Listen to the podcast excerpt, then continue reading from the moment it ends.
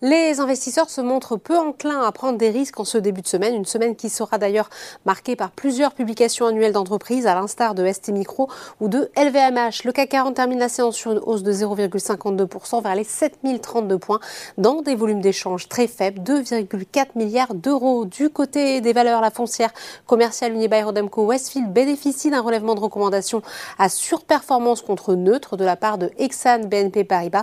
Le titre termine en tête du CAC 40 avec une hausse de 4,79%. Alstom est aussi en progression, plus 3,38%, tout comme ST Micro qui publiera ses résultats annuels jeudi et qui avance de 2,63%. À contrario, des valeurs défensives comme Sanofi et Air Liquide sont lanterne rouge de l'indice et perdent respectivement 0,88% et 0,83%. Sur le SBF 120 maintenant, Atos progresse de 2%.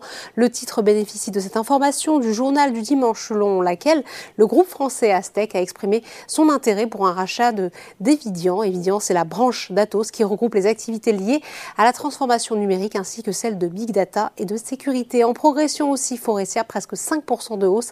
À la clôture, Rémi Cointreau est également recherché après le relèvement de Citigroup qui passe à acheter sur le titre et relève son objectif de cours à 200 euros contre 178. À l'opposé, le compartiment de la chimie souffre pour sa part de la chute de l'allemand Simris qui alerte sur son niveau de marge. Enfin, on termine comme tous les jours par les marchés américains la bourse de New York est orientée à la hausse, portée par un vent d'optimisme à l'entame de la saison des résultats. Voilà, c'est tout pour ce soir, mais n'oubliez pas, toute l'actualité économique et financière est sur Boursorama.